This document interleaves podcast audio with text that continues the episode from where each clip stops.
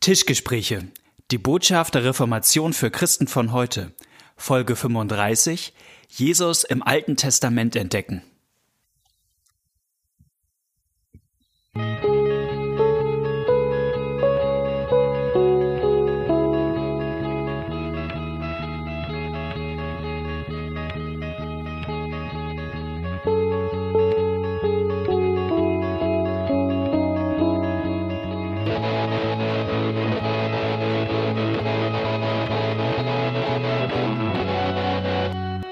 Herzlich willkommen zu den Tischgesprächen. Schön, dass ihr heute eingeschaltet habt.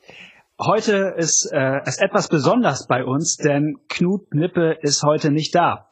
Er ist leider noch krank und hoffentlich in zwei Wochen wieder mit dabei. Aber nichtsdestotrotz haben wir heute eine klasse Folge vor uns, denn ich habe einen anderen Gast heute nicht mit mir direkt am Tisch sitzen, aber über Skype verbunden. Konrad Otto ist da. Moin Konrad. Moin Malte, schön hier zu sein. Zumindest ja, Skype. Genau, ich freue mich auch. Äh, wir kennen uns ungefähr sieben Jahre jetzt inzwischen, müsste es sein. Mhm. Ich habe mal gerechnet. Und ähm, unsere Hörer müssen wissen, Konrad ist so ein richtig fitter Theologe. Du verdienst deine Brötchen aktuell damit, an der Uni zu arbeiten. Und, Im Moment ähm, bin ich so richtig Berufstheologe, das stimmt. Genau, Berufstheologe und ein Experte, was die Bibel angeht. Ähm, Neues Testament ist dein Steckenpferd. Und äh, wir reden ja ganz oft bei den Tischgesprächen über die Bibel und ähm, da dachte ich, laden wir uns heute mal einen Experten dazu ein. Aber vielleicht magst du dich selber noch einmal kurz vorstellen. Ja, nochmal Hallo von mir, Konrad. Wie Malte sagt, ich verdiene gerade meine Brötchen damit Bibel zu lesen und das ist ein ziemlich dankbarer Geldverdienst.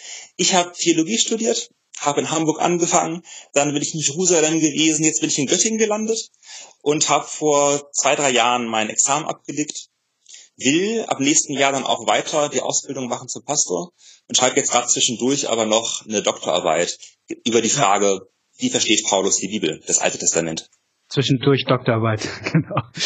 Ähm, äh, cool. Und ich habe von dir, von dir vor einem Jahr einen richtig guten Vortrag gehört über ähm, darum ging es darum, wie man das Alte Testament, glaube ich, braucht, um die Evangelien zu verstehen und mhm. zu verstehen die Geschichte von Jesus. Ähm, und es war so gut, dass ich gedacht habe, wir müssen den Konrad unbedingt mal zu uns zu den Tischgesprächen einladen. Und bei uns bei den Tischgesprächen geht es ja irgendwie ziemlich oft über Jesus und ähm, viele von unseren Zuhörern haben das, äh, glaube ich, irgendwie mitgekriegt, dass es bei uns oft um Jesus geht und äh, und ich dachte, wir reden heute mal über ein Thema, nämlich Jesus im Alten Testament entdecken. Wenn wir die Bibel lesen, dann kommt Jesus hier auf jeden Fall in den vier Evangelien vor, Matthäus, Markus, Lukas, Johannes, völlig klar, auch im restlichen Neuen Testament. Aber die Reformatoren äh, sagen ja und glauben, man kann Jesus überall in der Bibel entdecken, sogar im Alten Testament. Und das ist irgendwie eine ziemlich schräge Nummer, aber ich glaube auch eine ziemlich coole Nummer. Und ich dachte, dass wir heute mal ein bisschen darüber schnacken. Und es gibt vielleicht manche Zuhörer, die damit irgendwie nicht so viel anfangen können. Also wie hä, Jesus im Alten Testament entdecken, der war da ja noch gar nicht geboren. Wie soll das gehen? Was soll, was hat das damit auf sich? Von daher mal meine Frage an dich, Konrad, ob du da ein Beispiel hättest, wo man schon vor Matthäus ähm, was von Jesus in der Bibel lesen kann. Da gibt es ganz viele wunderbare Beispiele, aber das, ja, das Schwierige, auch das Schöne an denen ist eben, es springt einen nicht so an, wenn man es nicht weiß. Aber wenn man es weiß, okay. ist es umso spannender. Ich glaube, eins von denen, das habe ich sogar bei euch kennengelernt. Vor, na so, vor einem Jahr etwa. Habt ihr das schon mal besprochen? Mhm. Und zwar eine Geschichte, die wir alle kennen. Alle, die im Kindergottesdienst waren, kennen es schon von da. David und Goliath. Ja, der Klassiker. und ja, die Geschichte wird ja meistens so erzählt, der kleine David ist der Einzige, der sich traut im ganzen Heer der Israeliten den großen, riesigen Helden Goliath anzugehen. Und er ist mutig und er ist stark und er vertraut auf Gott und er schlägt Goliath tot und er ist der Held. Mhm. Ende der Geschichte, Anfang der Auslegung. David ist so mutig und stark und vertraut auf Gott. So sollen wir auch sein. Seid mutig, seid stark, vertraut auf Gott. Ja. Ende der Predigt. Und das habe ich oft gehört in meinem Leben. Und da habe ich immer versucht, mutig und stark zu sein und auf Gott zu vertrauen. Und das hat nie so geklappt, wie ich mir das vorgestellt habe. Und dann bin ich irgendwann auf diesen Trichter gekommen. Naja, wir sollen doch Jesus auch im Alten Testament schon suchen. Und wenn wir mal im Neuen Testament lesen, wie Jesus da bezeichnet wird, als Sohn Davids, als Nachfolger Davids, mhm. als neuer David, dann kriegt die Geschichte eine ganz andere Tiefe, eine ganz andere Dimension. Denn dann erzählt sie plötzlich davon, wie Jesus als einziger es kann den großen, furchtbaren, monströsen Riesen anzugehen, nämlich dann die Sünde, und sie mhm. zu erschlagen und uns davon zu erlösen. Und so hat die Geschichte eine ganz andere Pointe und eine, die viel tiefer reicht, als das, was ich von vorher kannte. Ja, und eine, die auch nicht so, ein, so einen starken, ich sag mal, moralinsauren Impetus ja. hat, ne? Also, das ist was, was ja. ich glaube ich immer wieder beobachten lässt. Wenn wir Jesus im Alten Testament sehen, dann ist das nicht mehr alles nur erhobener Zeigefinger und Moral, sondern dann wird es mhm. lebendig. Mhm. Es gibt, gibt eine total interessante Predigt auf YouTube von Matt Chandler, ist ein reformierter Theologe, der wurde mal auf so einer, sagen wir mal, eher ja, sehr gehypten so Erweckungskonferenz eingeladen und da hat er die Leute erstmal angebrüllt und geschrien, ihr seid nicht David, ihr seid nicht David. Ich habe das echt so im Ohr. Ja, irgendwie auch kann das manchmal ganz befreiend sein. Nicht ich David. Das brauchen wir auch. Denn es ist ja, ja, so tief in uns drin, durch das, was wir gehört haben, unser ganzes Leben lang. Mhm. Dieses sei David, aber nein. Jesus ist für uns David gewesen. Mhm. Ähm, in bestimmten Kreisen ist das total selbstverständlich, die Bibel so auszulegen. Ich habe eine Kinderbibel, die legt jede einzelne Geschichte im Alten Testament so aus. Und ich finde, die ist echt großartig und die kann ich jedem empfehlen. Ich weiß nicht, ob du die kennst. Gott hat dich lieb Kinderbibel. Also ich brauche die ISBN-Nummer nach dem Gespräch. ja, also Gott hat dich lieb äh, Kinderbibel. Ähm, auf Englisch Jesus Storybook Bible, glaube ich. Und ähm, die, ist, die hat super Zeichnung und die ist vor allem deshalb super, weil die jede ähm, Geschichte im Alten Testament schon auf Jesus hin erzählt. Also mhm. zum Beispiel die Geschichte fällt mir gerade ein von ähm, Abraham und Sarah, ne? die die ganze Zeit auf, auf ein Kind warten und äh, Sarah kann, kann, kann nicht schwanger werden und ähm, die beiden können kein Kind bekommen. Und Gott macht dann dieses große Versprechen an, an die beiden, dass die Nachkommen so zahlreich sein werden wie die Sterne am Himmel. Und eines Tages wird dann der Sohn geboren, wird, äh, kommt Isaak auf die Welt. Isaak ist ja der Sohn des Lachens. Und äh, ich weiß, der letzte Satz aus dieser Geschichte, also Isaak heißt auf Deutsch übersetzt Sohn des Lachens. Ja. Und ähm, der letzte Satz in der Kinderbibel ist, und eines Tages wird Gott ein anderes Baby auf die Welt schicken, das der ganzen Welt das Lachen zurückgeben wird. Und das ist richtig schön. Ja, das ist total, und Kinder können das verstehen und so, das ist echt, echt cool. So. Ähm, also das ist in manch, also ich finde das inzwischen für mich ganz selbstverständlich, so die Bibel zu lesen. Es gibt Kinderbibeln, die das so machen. Ähm, aber was manche Hörer vielleicht gar nicht wissen, ist, dass das äh, in kirchlichen Kreisen heute gar nicht so der Standard ist, so mit dem Alten Testament, sag ich mal, umzuspringen, zu entdecken. Ähm, gibt es ja auch manche Leute, äh, die sagen, oh, das ist ein bisschen problematisch, das ehrlich gesagt so zu machen. Und vielleicht kannst du uns mal einen Einblick darin geben, warum das so ist. Ja, ich glaube, das kann ich am besten erklären, indem ich von mir selbst erzähle, was ich da für eine Entwicklung durchgemacht habe. Okay. Die verschiedene Phasen gehabt hat. Ich hatte nicht so eine tolle Kinderbibel wie du. Und ich wusste aber trotzdem schon, bevor ich angefangen habe zu studieren, naja, Luther sagt, Jesus ist die Mitte der Schrift, der ist überall drin. Also mhm. soll ich das so lesen. Ich hatte aber nicht wirklich viel Übung, das zu machen. Aber okay. ich wusste zum Beispiel, wenn jetzt Jesaja sagt, er schlug unsere Sünden, und durch seine Wunden sind wir geheilt, dann redet Jesaja von Jesus. Jesaja 53, glaube ich. Ne? Jesaja 53, ganz genau. Mhm. Und das war so die Einstellung, mit der ich ins Studium gegangen bin. Und ich dachte, das ist selbstverständlich. Jesus ist im Alten Testament drin und jetzt lerne ich endlich, wie ich den da auch finde. Okay. Mhm. Und da ist mir ein ganz anderer Wind entgegengeschlagen. Denn die vorherrschende Meinung, die ich an der Uni erst kennengelernt habe, ist, nee, nee, nee. Jesus im Alten Testament sehen, ist entweder naiv oder es ist sogar gefährlich. Okay. Und warum? Einmal ist es naiv, aus ähnlichen Gründen, wie du am Anfang gesagt hast, Malte. Es ist ja alles viel früher passiert, als Jesus geboren wurde. Die Leute, die damals vor Jesu Geburt diese Texte gehört haben, die können doch gar nicht an Jesus gedacht haben. Und die das geschrieben haben, die wussten doch noch gar nicht, dass der irgendwann kommt. Das heißt, in der geschichtlichen Situation wo diese. Texte ursprünglich herkommen. Da war Jesus gar nicht im Blick. Also kann Jesus da auch nicht drin sein, der gehört da nicht rein. Das war das eine, was ich gehört mhm. habe. Das andere, was ich gehört habe, war, das ist nicht nur naiv, sondern sogar gefährlich. Denn das Alte Testament ist ja auch die heilige Schrift des Judentums. Und wenn wir jetzt sagen, da ist Jesus drin, dann sagen wir denen, ihr habt nicht recht. Und gerade aus geschichtlichen Gründen, die wir als Deutsche umso besser kennen, sollten wir ganz schwierig sein, den Juden ihre Bibel wegzunehmen. Das dürfen wir nicht machen. Das ist gefährlich. Ja, ich finde hier erstmal naiv, naiv und naiv und gefährlich ist ein guter, wäre auch ein guter Podcast-Name für einen Podcast. Also, aber das ist äh, ein anderes Thema. Ja, aber das, das leuchtet sehr ein, ja. Ja, das leuchtete mir auch so ein bisschen ein, aber entsprechend war ich verwirrt und wusste nicht, wie gehe ich jetzt damit um.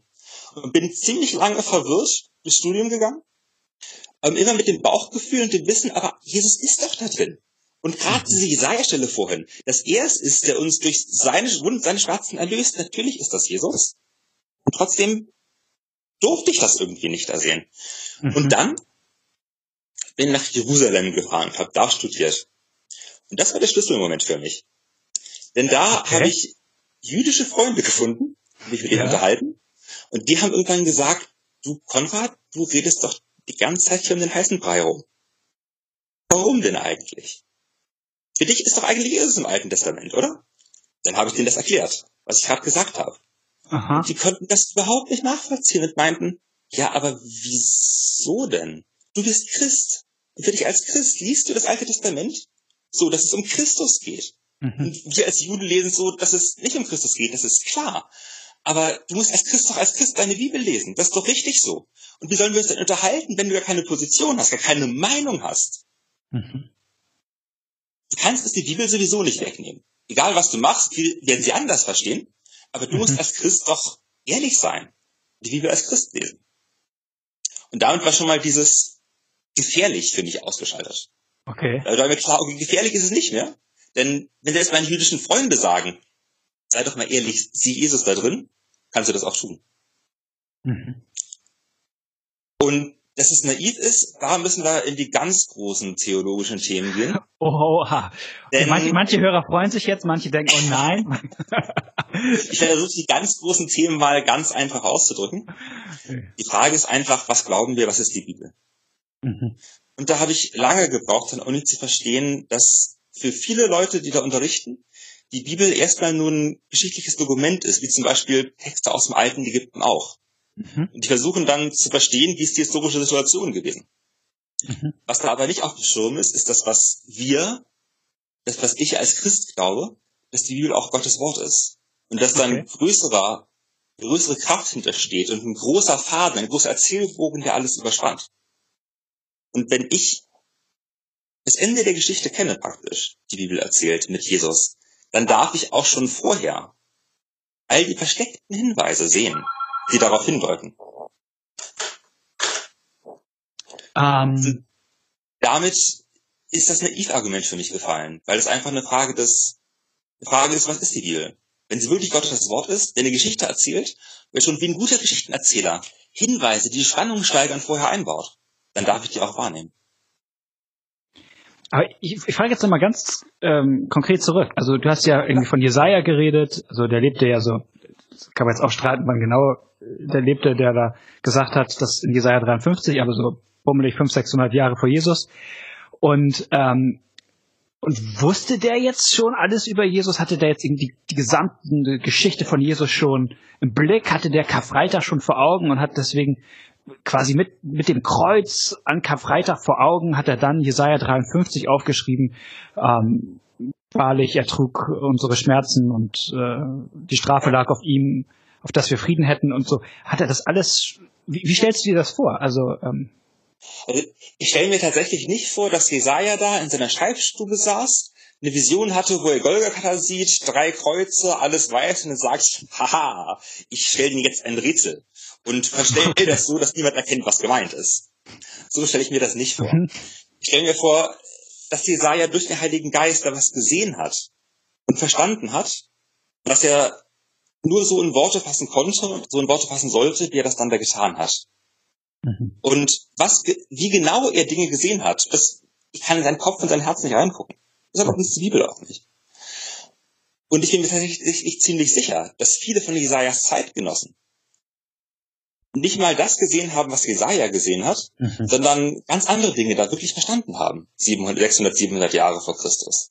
Dass sie da vielleicht an Jesaja selbst als Person gedacht haben oder an das Volk Israel, was gelitten hat oder bei anderen Prophezeiungen eben der große Erzählbogen dahinter. Mhm. Und Gott sich gedacht hat, als er diese Geschichte ins Rollen gebracht hat, der ist, dass es darauf hinzielt. Und das, so muss Jesaja das nicht verstanden haben, dazu muss mhm. Gott das verstanden mhm. haben, der das angestoßen hat. Mhm. Okay, leuchtet mir soweit ein. Rückfrage wäre trotzdem nochmal, gibt es dennoch irgendwie eine problematische Art und Weise, Jesus im Alten Testament zu entdecken? Auch wenn, wenn deine jüdischen Freunde gesagt haben, irgendwie, go for it, mach doch, dann bist du auch ein guter Gesprächspartner für uns. Ähm, gibt es dennoch irgendwie Gefahren oder Dinge, auf die man achten sollte, wenn man ähm, versucht, als Bibelleser ähm, in seinem stillen Kämmerlein Jesus im Alten Testament zu entdecken? Da gibt's natürlich welche. Und zwar auch gar nicht so wenige. Das größte Problem, was ich, es ist, nenne ich so für mich selbst immer die Jesus-Ostereiersuche. Also ich gehe jetzt durch die Bibel und will hinter jedem Wort Jesus entdecken. Hinter okay. jedem. Und dann lese ich in, was weiß ich, dann lese ich in Nehemiah 8, dass Ezra das Gesetz vorliest und um ihn herum stehen 13 Menschen dann ist mir alles klar. Ezra ist wie Jesus, die 13 Menschen, die 12 Apostel und Paulus. Da, das, das ist es. Ah. Das muss es sein. Okay. Oder ein Beispiel für Timothy Keller für dieses USA-Suchephänomen ist das ähm, die Erzählung von Rahab, die mhm. dann da ein scharlachrotes Band aus der vielleicht, vielleicht mal kurz für unsere Zuhörer, die jetzt nicht so super bibelfest sind. Rahab, wer ist Rahab? Rahab ist eine ähm, was sagt man denn heutzutage? Eine zweifelhafte Person, eine Prostituierte, ja. die aber eine entscheidende Rolle spielt, indem sie die Einnahme der Stadt, in der sie lebt, erlaubt, indem sie ein Zeichen gibt und das aus dem Fenster hängt. Mhm. Genau, das Geschichte von Jericho, ne? Also wo das Volk Gottes da um die Mauern läuft, am Ende stürzen die Mauern ein und so, ne? Und genau, ja. Das rote das Band. Teil ist halt Schal, auch Scharlachrot. Wenn ich jetzt sage, gut, da ist Jesus, so wie das scharlachrote Band, Jesus rotes Blut, was mich erlöst. Dann kann ich da zwar Jesus reinlesen, aber ich werde nicht viel davon haben. Denn was fange ich damit an? Mhm. Das ist so die eine Gefahr.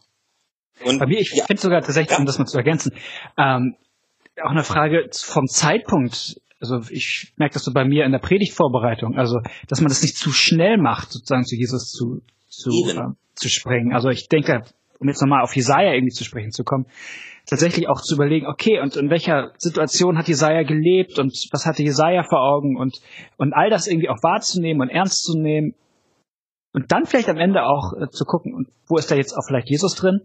Und ich glaube sogar, dass man Jesus sogar noch viel besser entdeckt im Alten Testament, wenn man erst einmal all das wahrnimmt, was das ursprünglich mal historisch quasi gemeint hat, was Jesaja da vor Augen hatte. So.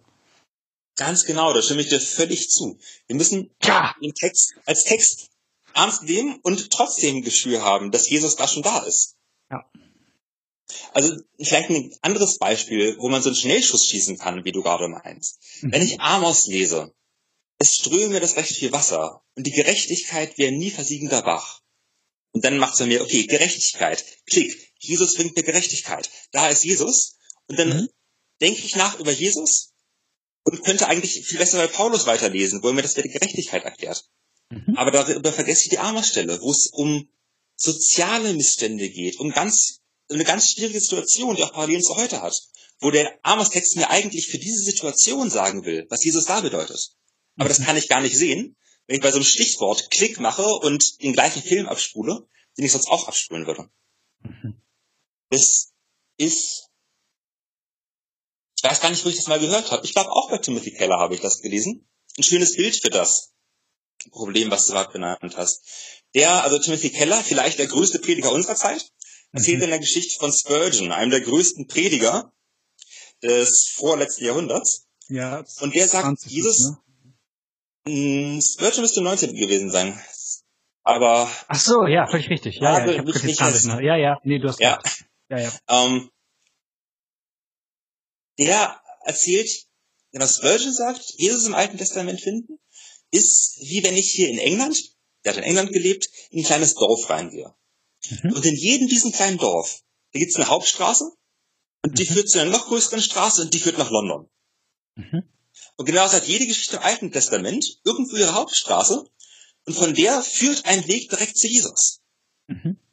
Aber wenn ich in dem Dorf bin und einfach die Hauptstraße lang gehe, dann lerne ich das Dorf ja gar nicht kennen. Und ich weiß gar nicht, was es für die Leute in diesem Dorf bedeutet, eine Beziehung zu haben zur großen Welt, zu London. Ich weiß nicht, was für diesen Text bedeutet, eine Beziehung zu haben zu Jesus.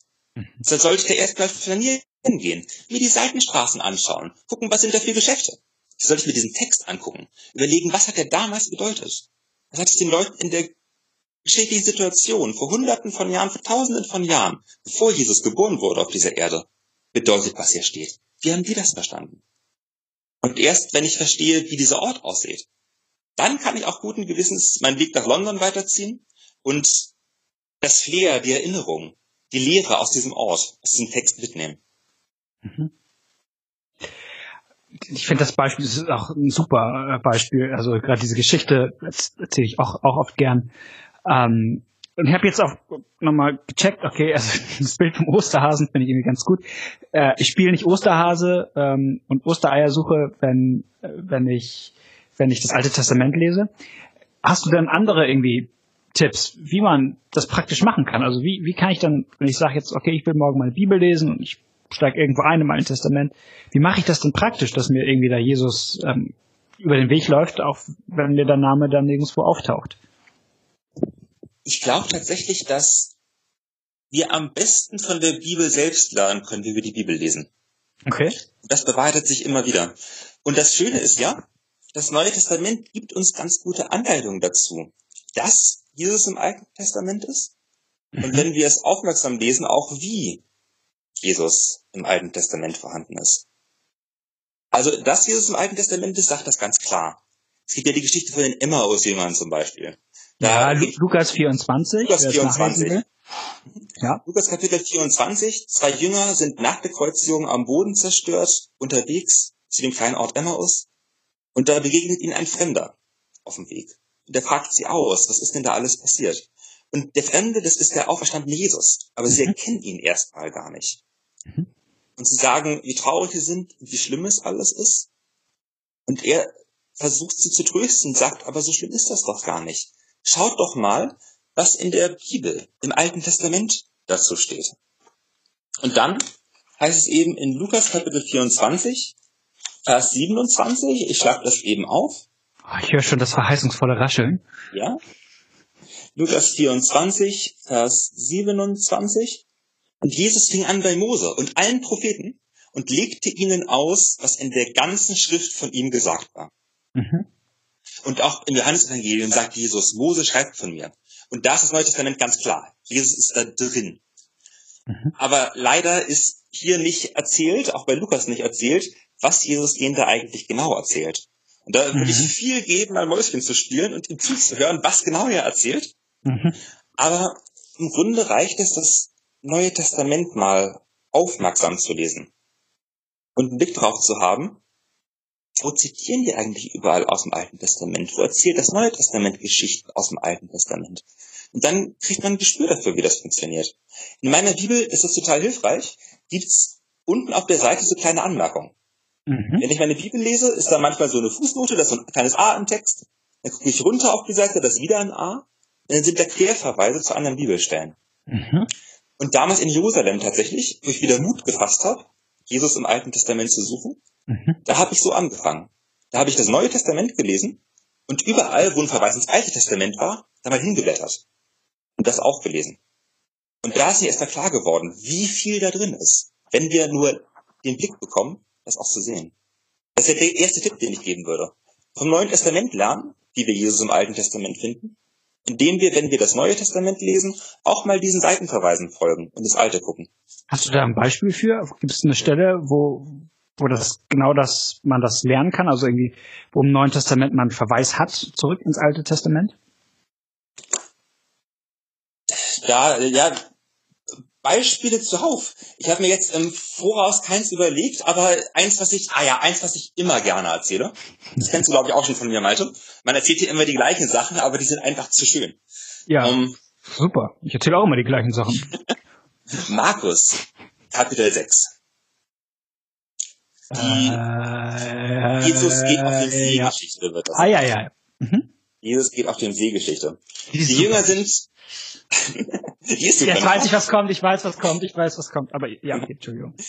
Die Jünger sind unterwegs im Boot auf dem See Genezareth und es wird dunkel, wenn ich mich richtig erinnere an die Geschichte. Mhm. Und es ist Nacht und plötzlich erscheint Jesus auf dem See und läuft da lang. Und dann reden sie kurz miteinander und er steigt ins Boot und die Geschichte ist vorbei die ganz knappe Fassung. Ähm, was bedeutet das denn jetzt eigentlich, ist natürlich die Frage. Und hier gibt es ein kleines Textdetail, was mich immer geärgert hat, weil ich es nicht verstanden habe, bis ich mal ins Alte Testament geguckt habe. Es heißt nämlich, Markus 6, Vers 48, um die vierte Nachtwache kam Jesus zu ihnen und er ging auf dem See und wollte an ihnen vorübergehen. Und als sie ihn auf dem See gehen sahen, meinten sie wäre ein Gespenst und sie erschraken und so weiter und so fort. Und ich habe mich immer gefragt, gut, Jesus läuft da jetzt, warum will er denn an den Jüngern vorübergehen? Also was ist denn das für eine komische Geschichte? Jesus läuft übers Wasser, der läuft am Boot vorbei. Also ich sehe das irgendwie blind oder sieht er die nicht mehr? Ja, genau. Oder also motiviert? Dachte er, schneller, dachte er schneller zu Fuß, weil die keine guten Seeleute sind? Keine Ahnung. Was, was ist da los? Mhm. Und da bin ich mal so einem Querverweis gefolgt zu zwei Stellen. Ich habe einen Hinweis in meiner Bibel gefunden. Der hat gesagt, ich soll ins zweite Buch Mose gucken. Okay. Ähm, da Kapitel, der ist gerade in der Bibel, die ich habe, nicht, nicht wird abgedruckt. Aber was ist denn das? Kapitel 34, glaube ich. Da nämlich ist Mose auf dem Berg Sinai und sagt, Gott, ich will dich sehen. Ich will dich wirklich mal sehen, von Angesicht zu Angesicht. Und Gott sagt, so einfach ist das nicht. Kein Mensch kann mich sehen, ohne zu sterben in meiner Gegenwart. Aber stell dich mal da hinten in die Felsspalte, dann gehe ich an dir vorbei und von hinten kannst du mich angucken. Was die Geschichte an sich bedeutet, würde zu viel Zeit kosten, glaube ich, da reinzusteigen. Aber da ist schon so ein Hinweis, dieses Gott geht an einem vorüber. Und das ist die Art und Weise, wie wir Gott begegnen. Mhm. Und deshalb ist auch hier der Gedanke, Jesus als Gott ist, das ist die Art und Weise, wie wir Gott begegnen. Jesus ist die Art, in der wir Gott begegnen. Das Stichwort vorübergehen hilft. Mhm. Das noch viel schönere ist aber, wenn man einem anderen Verweis folgt, und zwar zu Hiob. Hiob Kapitel 9. In Hiob, das lag ich auch mal eben auf, damit ich das richtig zitiere, da wird nämlich eine Art Loblied gesungen auf Gott in Kapitel 9. Mhm. Und Gott wird beschrieben als der große Schöpfer und Herrscher des Himmels und der Erde. Und dann, na, habe ich schon wieder verblättert. Dann in Hiob Kapitel 9, in Vers 8, da heißt es, Gott allein breitet den Himmel aus und geht auf den Wogen des Meeres. Mhm. Er tut große Dinge, die nicht erforschbar sind und so weiter und so fort. Vers 11, siehe, er geht an mir vorüber ohne dass ich es gewahr werde, und wandelt vorbei, ohne dass ich es merke. Und da haben wir es. Gott ist es. Gott ist der Einzige, der auf den Wogen des Meeres geht, und er ist der, der vorübergeht. Als Zeichen dessen, bei Hiob, ist jetzt zu groß, dass wir ihn verstehen. Und hier bei Markus ist es wieder so. Jesus geht vorüber. Und in der Geschichte wird ziemlich klar, er ist viel größer, als die Jünger da verstehen. Aber was Markus sagt, indem er das schreibt, indem er die Geschichte so erzählt, ist, er macht deutlich, Jesus ist wirklich Gott. Ja. Und dieses Stellen im Alten Testament, da ist es schon vorab gebildet. Ich finde das, das als wie wir das vom Neuen Testament lernen können, das Alte Testament zu lesen. Ich finde das so super faszinierend. Ich hoffe, unsere Hörer können da was mit anfangen mit dieser Faszination, weil ich finde das so genial. Ich habe das gerade ähm, an einem anderen Text so gemerkt, ganz ähnlich, und zwar ein Kapitel weiter bei Markus, Markus 7. Mhm. Da heilt Jesus ein, ähm, ein Mann, der, der taubstumm geboren ist. Und, und er macht das, indem er einfach nur ein Wort sagt. Und dann passiert das. Und Markus schreibt es genauso auf, wie das quasi im Schöpfungsbericht aufgeschrieben ist, wo Gott sagt, es werde Licht und es ward Licht. Und Jesus sagt einfach zu dem Mann, deine Ohren tun dich, tun, sollen sich auftun und sie taten sich auf. Und also es ist genauso formuliert. Und am Ende, äh, also das ist total beeindruckt und äh, beeindruckend. Und also ich kann im Grunde dann nicht mehr den, den Schöpfungsbericht nicht lesen, ohne daran zu denken, dass, dass Jesus ja auch so ist, wie, wie Gott da spricht. Also Gott spricht und es passiert und, und Jesus tut das auch. Und Jesus ist dieser Gott, der auf die Welt gekommen ist. Ja. Ja, oder, oder diese Geschichte, wo Jesus sagt irgendwie zu Jerusalem, ich, ich, will, ich will dich umarmen, wie so eine Henne ihre Küken umarmt, ne? Also so dieses mhm. Bild vom, vom, oder vom Vogel, der irgendwie ja. seine Küken so umarmt und so. Und, und dann heißt das gleich am Anfang der Bibel, der Geist Gottes schwebte über den Wassern und äh, quasi wie eine, so eine, so eine Henne, ne? Also das ist, glaube ich, das mhm. Bild im Alten Testament. Und ich denke, boah, da sehe ich schon was über Jesus. Also auf den ersten Seiten der Bibel schon so viel. Ähm, und ich finde, ich komme da irgendwie aus dem Staunen nicht mehr raus, wie das alles so zusammenhängt. Und es ist aber wirklich ein Blick, den wir uns vom Neuen Testament beibringen lassen müssen. Ja. Wir müssen da einmal, einmal auf diese Spur gesetzt werden und dann sehen wir das plötzlich überall. Als ich am Anfang meines Studiums irgendwie mit mir gerungen habe, wie ist denn das mit dem Alten Testament und Jesus? Da war ich immer frustriert, dass es nicht deutlicher ist. Dass man da nicht so ein schönes, so ein schönes mhm. System draus machen kann ja. und sagen, hier, das ist die, ohne jeden Zweifel, das ist die Entsprechung zu dem. Und das ist die Entsprechung zu dem. Mhm. Und das mhm. ist so klar und eindeutig, dass jeder das verstehen muss. Da kann ich zu jedem Ort der Welt gehen und sagen, hier, der Text ist viel älter als Jesus. Und das ist eine Übereinstimmung. Die muss beweisen, dass er Gott ist. Und ich bin frustriert, dass es nicht, nicht so war. Und dann habe ich verstanden, na, wenn das so wäre, dann würden wir ja plötzlich das alles kontrollieren. Und das würde uns dann Fingern zerrinnen. Und Gott hat sich noch nie erzwingen lassen seinen Glauben. Das ist eine ganz andere Sache. Mhm. Dieses vom Neuen Testament lernen, was für einen Blick wir haben müssen und dann überall ihn entdecken und davon bereichert werden. Das trägt viel mehr, das ist viel lohnender, das ist viel befriedigender, viel, das macht dich viel glücklicher, ehrlich, wie du sagst. Wie du meinst, ich habe die Bibel auch und das macht mich glücklich, Jesus da zu entdecken. Mhm. In den alten Bekannten, nicht nur ein alter Bekannter ist, sondern so unendlich viel mehr. Und der ist mhm. da. Gibt die Einer, Geschichte, ja? ähm, Geschichte von Jesus und seinen Jüngern, ähm, wo Jesus seinen Jüngern Beten beibringt. Und äh, ich, die Pointe ist, die wissen eigentlich gar nicht, wie man zu beten hat. Und bei den Jüngern, da waren ja ganz fromme Juden dabei. Also Simon der Zelot, ein Eiferer, also so ein richtig frommer Jude. Und Jesus sagt, ihr habt eigentlich keine Ahnung vom, vom Beten. Ich muss es euch erstmal beibringen. Und ich denke, manchmal ist es mit dem Bibellesen auch so. Also das müssen wir erstmal lernen, das müssen wir einüben. Das kann man nicht mit so einer perfekten Methode irgendwie mechanisch abarbeiten, sondern irgendwie, wenn man über die Zeit lang immer die Bibel liest und liest und wieder liest, dann, dann schärft das irgendwann die Sicht und dann, ähm, dann, dann geht das, glaube ich, auch manchmal in Anführungsstrichen schneller oder leichter, dass man Jesus in Geschichten entdecken kann, weil, weil der Blick schon, schon trainiert ist darauf. Ja. So, das dann, ist, ja. Du hattest ja vor ein paar Minuten nach Tipps gefragt, um, wie finde ich es mhm. in der Bibel? Und die gibt es. Aber genauso wie du sagst, haben die auch eine Grenze, weil es ab einem gewissen Punkt einfach Intuition ist, weil ab einem gewissen Punkt einfach der Geist zu uns sprechen muss und zeigen muss, wo Jesus ist, nachdem wir das im Neuen Testament gelernt haben. Es gibt natürlich diese Tipps, zum Beispiel bestimmte Motive im Alten Testament. Immer dann, wo es um den Tempel geht und vom Tempel die Rede ist. Kann ich mich fragen, was hat das mit Jesus zu tun? Weil wir im Neuen Testament lernen, im Grunde ist Jesus der Tempel der Ort, wo Gott den Menschen begegnet, das ist jetzt Jesus. Da kann ich jedes Mal im Alten Testament so einen Tempel, den Ort, wo Gott Menschen begegnet, geht, fragen, was hat das mit Jesus zu tun? Darüber nachdenken. Dann komme ich Jesus schon irgendwie auf die Spur. Oder bei bestimmten Handlungsmustern. Immer wenn Gott sein Volk erlöst. Mhm. Wenn Gott Israel aus Ägypten erlöst. Und wenn Gott dann sein Volk Israel ins gelobte Land bringt und da wieder Erlösung schenkt. Auch dann kann ich mich fragen, wie hat das zu tun mit Jesus später, der die Menschheit erlöst? Und auch da kann ich nachdenken, mit dem auf die Stiche kommen. Ein super Beispiel für mich ist, ist, Intuition. Ist, ist, ja? ist Josef, ne? Also mhm. Josef, der, also Geschichte von Josef, der von seinen Brüdern irgendwie in den Brunnen geworfen wird und dann nach Ägypten verkauft wird. Und ich spoiler jetzt mal das Ende und Josef verzeiht am Ende seinen Brüdern, ne? Er umarmt sie und vergibt ihnen all das.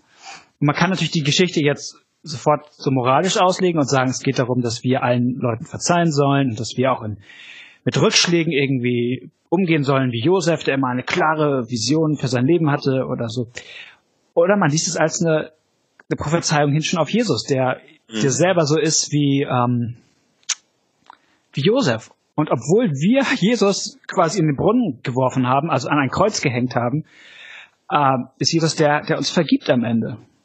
So und ähm, und diese diese wunderschöne Geschichte von Josef, die einem ja wirklich äh, manchmal den Atem verschlägt, weil die einfach so toll ist, erzählt am Ende ähm, was von der noch schöneren Geschichte von Jesus und finde ich ja. beeindruckend, ja. Und das ist doch die Win-Win-Situation, wenn die Sachen, die sowieso schon so schön sind im Alten Testament, dann noch viel schöner werden, weil es plötzlich mit uns zu tun hat. Ich stelle mir wieder fest, ich brauche das, Jesus da zu finden, weil das sonst mit mir ja gar nichts zu tun hat. Mhm. Also ich kann das Alte Testament lesen als geschichtliches Dokument. Dann erzählt es spannende Geschichten, interessante Dinge vom Volk Israel. Aber zu dem gehöre ich ja gar nicht dazu. Zu dem gehöre ich eben nur dann ja. dazu, wenn Jesus mich da reinholt. Und dann geht es in dem allen auch um mich. Mhm. Aber ohne das sind es fremde Geschichten. Du Konrad, unsere Zeit, sie läuft. Ja, sie läuft ab, ein Jammer. Ja, ja ich hätte echt Bock, ja, ich hätte äh, großen Bock, da noch weiter drüber zu reden und ähm, und noch viel über einzelne Geschichten zu reden. Ähm, aber das muss ein andermal mal so sein. Ach, ähm, ja, aber. Danke, dass du heute äh, bei uns warst bei den Tischgesprächen und danke, ähm, dass ich dabei sein durfte. Es hat großen Spaß gebracht. Ja, ähm, mir ging mir ähnlich. Super. ähm, ihr liebe Hörer, äh, ich hoffe, euch hat's auch gefallen. Ähm, vielleicht habt ihr auch den Knut vermisst. Ich hab, wir haben ihn auch vermisst. Ähm, aber ähm, wir hatten Konrad hier und das ist richtig cool. Äh, schreibt uns, was ihr ähm, denkt zu der Folge, gebt uns euer Feedback, ähm, schreibt uns auf Twitter, auf Facebook oder ein E-Mail unter tischgespräche.gmx.net, Tischgespräche mit AE. Und in jedem Fall ähm, hören wir uns wieder in zwei Wochen. Bis dahin, alles Gute. Tschüss. Macht's gut. Tschüss.